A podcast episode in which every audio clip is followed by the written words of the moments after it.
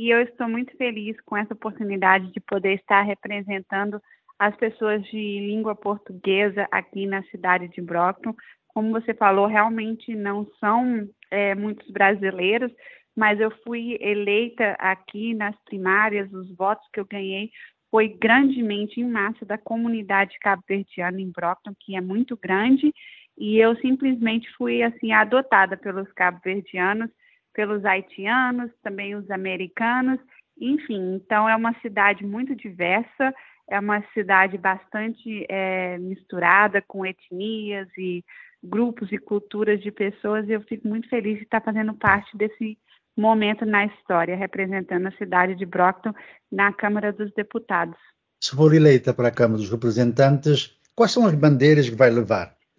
O que eu tenho sempre trabalhado aqui na minha comunidade é para estar trazendo mais igualdade, para as pessoas poderem ter acesso ao governo independente do dificuldade de idioma, de não conseguir não saber falar a língua, poder estar tá entendendo as coisas importantes que está acontecendo na cidade. Então eu sou uma pessoa assim bastante do povo. E toda festinha que está tendo na casa de alguém, eu ali eu estou,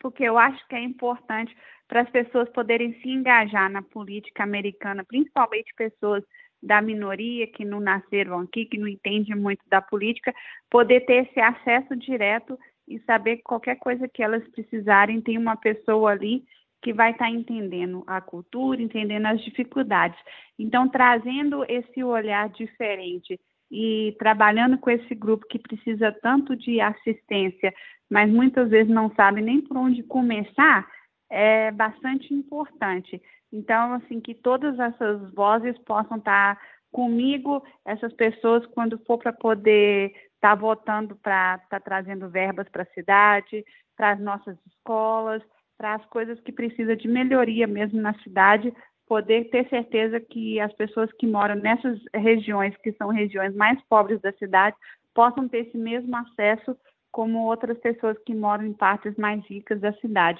que possam ter o acesso igual em qualquer parte que a pessoa mora da cidade, poder ser esse direito também de participar da democracia.